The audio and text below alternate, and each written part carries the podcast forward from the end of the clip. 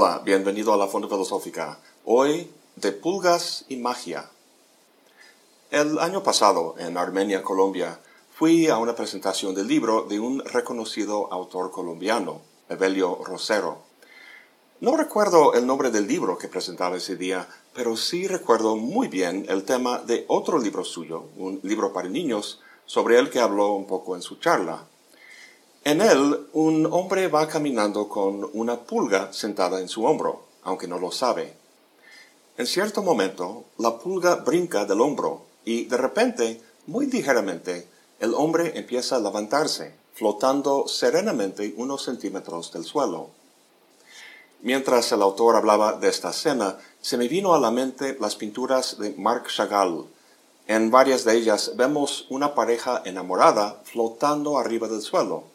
Y aunque el entorno que les rodea sea el mundo cotidiano de casas y árboles, se le nota transformado, mágico. Me quedé impactado por esa historia, por la idea de que algo tan pequeño como el peso de una pulga nos separa de una realidad tan distinta. Pues el evento terminó y saliendo a la calle, mi amigo Germán y yo volvimos a la misma realidad cuyas acostumbradas calles y ruidos nos habían entregado al evento hace un par de horas. Caminando de vuelta a casa, eché un vistazo esperanzador a mi hombro y nada, seguía tan firmemente sobre el suelo como antes. Obviamente no esperaba encontrar una pulga real sobre mi hombro. Bueno, sí, un poco. Pero al menos me di cuenta de que no era una simple ficción inventada para entretener a un niño, la pulga esa es un ejemplo de una de las metáforas más importantes de la cultura humana, la del cambio y de la transformación. Un sinnúmero de mitologías y novelas, poemas y películas representan a su protagonista pasando de una condición de vida a otra nueva, más honda y significativa. Y aun cuando la filosofía sea teórica y se trate de la comprensión, muchas veces esa comprensión está al servicio de la transformación. Piensa en Platón, los estoicos, Spinoza, Marx, Nietzsche. Hay muchos ejemplos. Sin embargo, en esas novelas y sistemas filosóficos casi siempre se trata de un gran viaje, una gran aventura, sea en el mundo físico o en el mundo de las ideas. Mucho esfuerzo para encontrar esa tierra prometida. Lo que me llamó la atención del cuento de la pulga es que la transformación resultó de un acto minúsculo ese brincar de la pulga. Y también llamativo es el hecho de que no resultó de ningún esfuerzo por parte del hombre. Le llegó como un don de algo ajeno a su voluntad y capacidad. El acto pequeño me intriga. El hecho de que el hombre no tuvo nada que ver con su nueva condición de vida, no tanto. Me hace pensar en esa famosa entrevista en la que Heidegger, hablando de la creciente tecnificación del mundo, Dice que el hombre y su pensamiento no pueden sacarnos del problema. Dice, solo un Dios nos puede salvar. Sea una pulga o el mismo Dios, espero que el ser humano tenga alguna agencia y autonomía para determinar su futuro.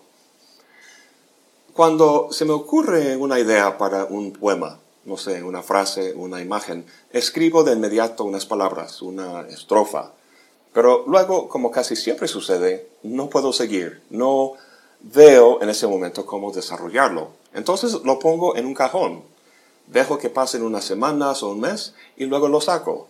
Y con la mente fresca y con cosas que he leído y pensado desde entonces, se me ocurre cómo seguirle.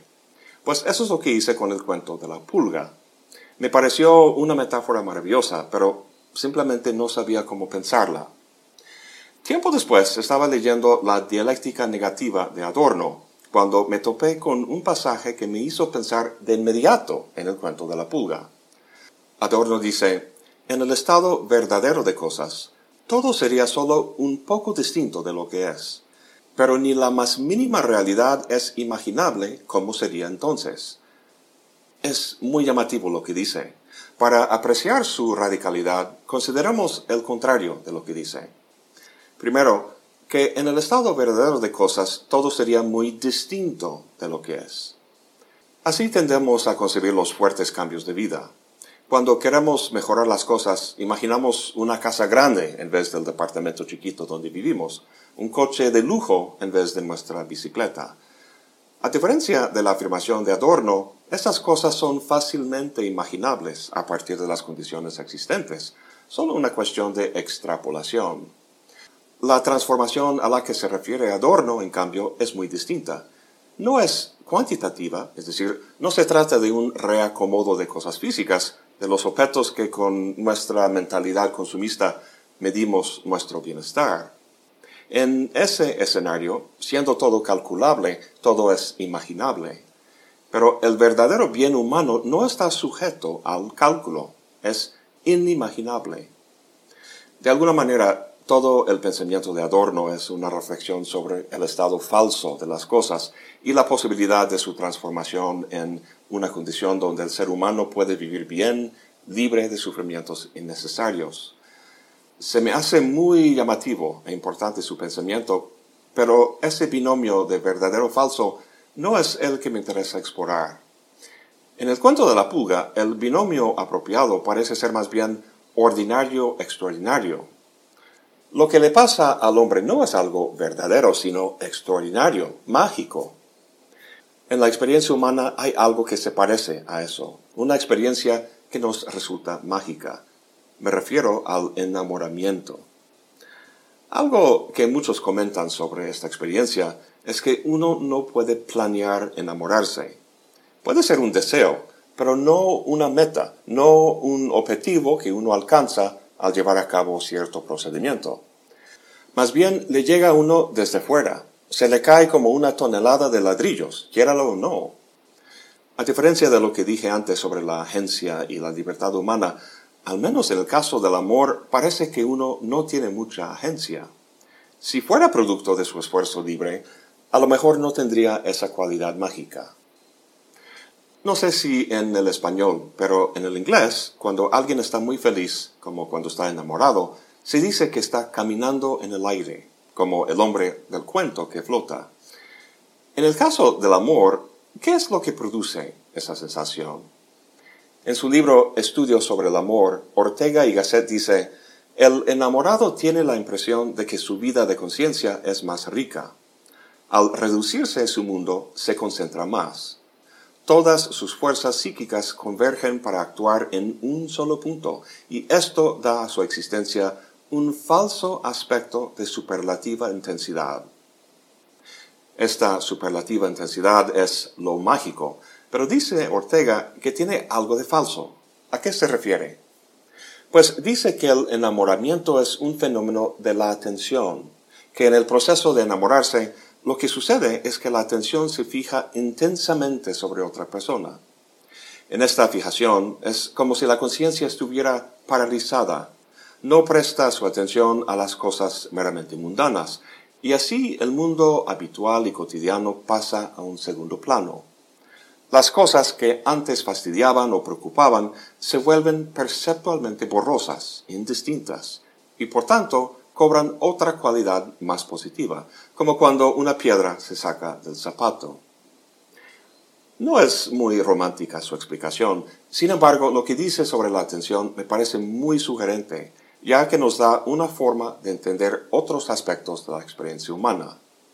Dice Ortega, dime lo que atiendes y te diré quién eres.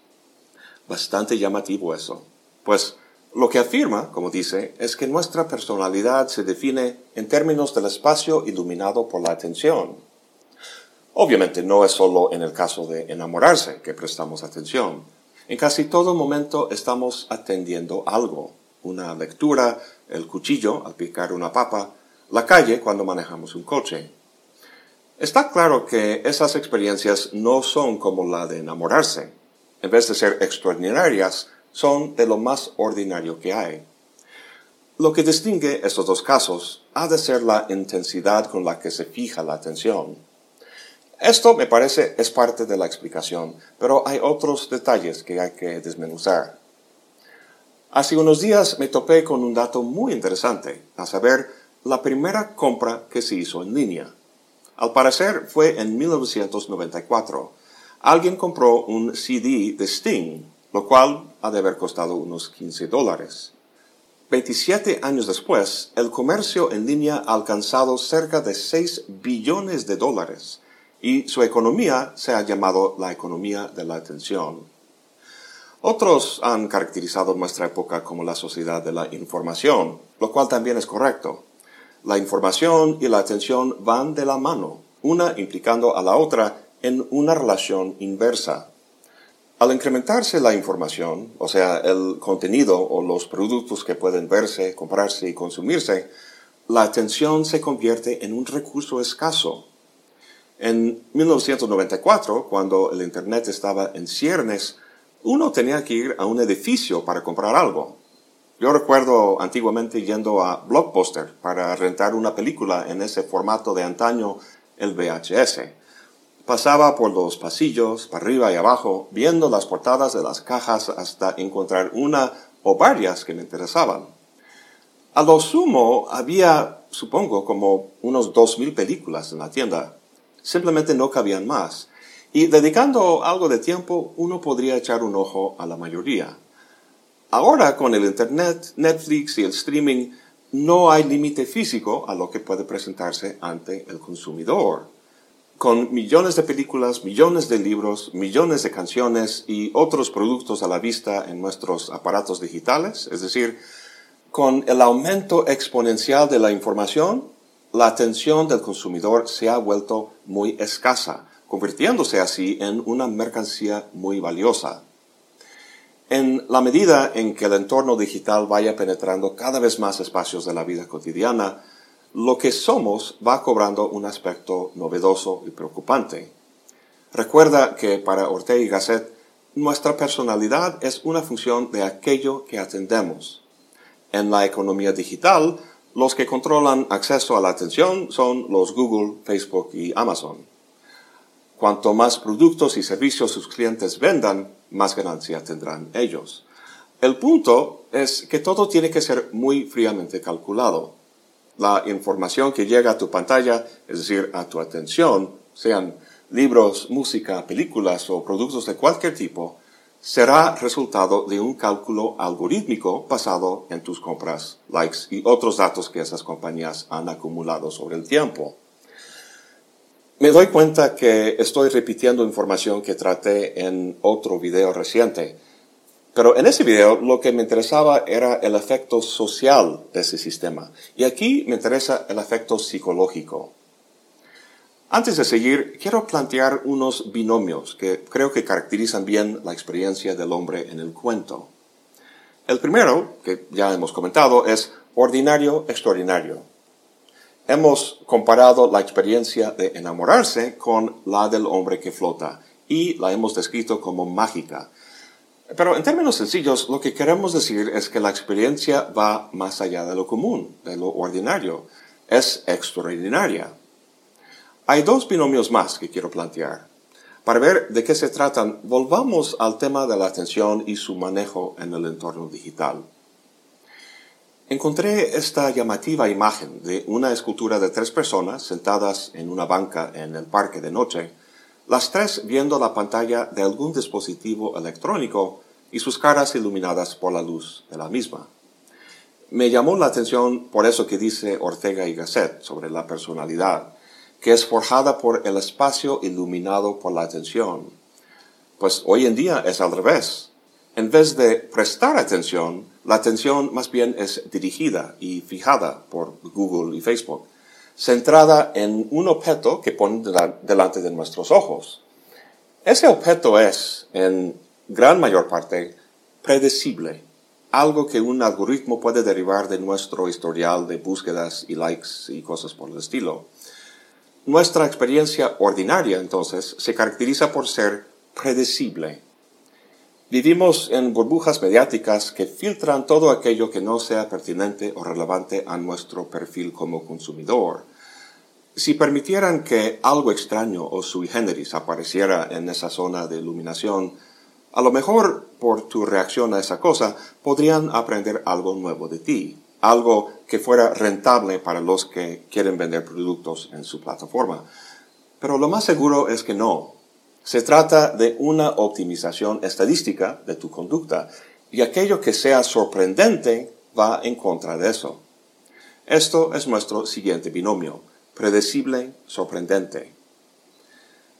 A mí me gusta mucho vivir aquí en México, pero una de las cosas que más extraño de los Estados Unidos son las librerías, con libros obviamente en inglés.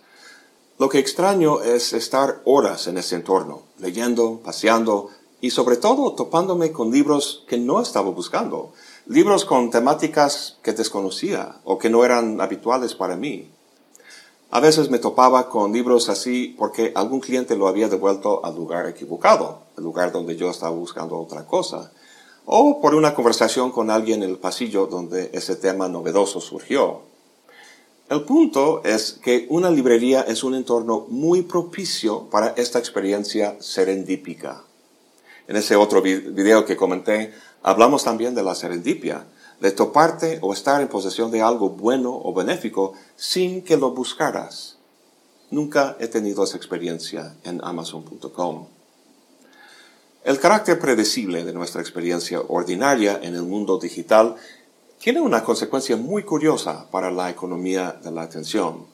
Si todo es bastante predecible, la intensidad de la atención se diluye a tal grado que tenemos esas caras con look de zombie. Esto, de hecho, es algo que Claude Shannon, el padre de la teoría de la información, notó en 1948. Entre más predecible sea un mensaje, menos información contiene.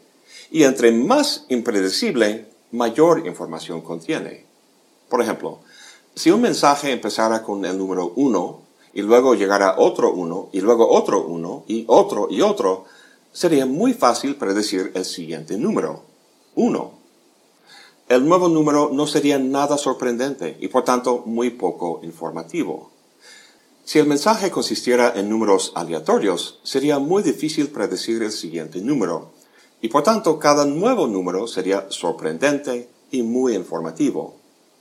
Traducido esto a nuestra experiencia en línea, tu conducta es muy informativa para un algoritmo, o sea, aprende algo nuevo si le resulta difícil predecirla.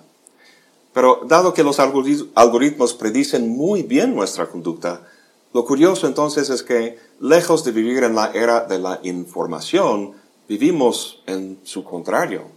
No sé cómo se llamaría la ausencia de información. Bueno, ya tenemos dos binomios, ordinario, extraordinario y predecible, sorprendente. El último tiene que ver con el carácter ontológico de los objetos que atendemos.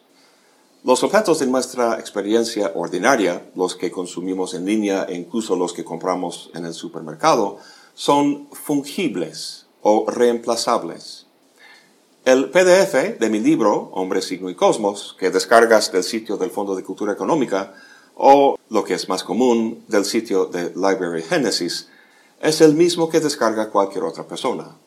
Mi PDF del libro puede reemplazarse totalmente sin pérdida alguna con la copia de ese PDF que tienes tú.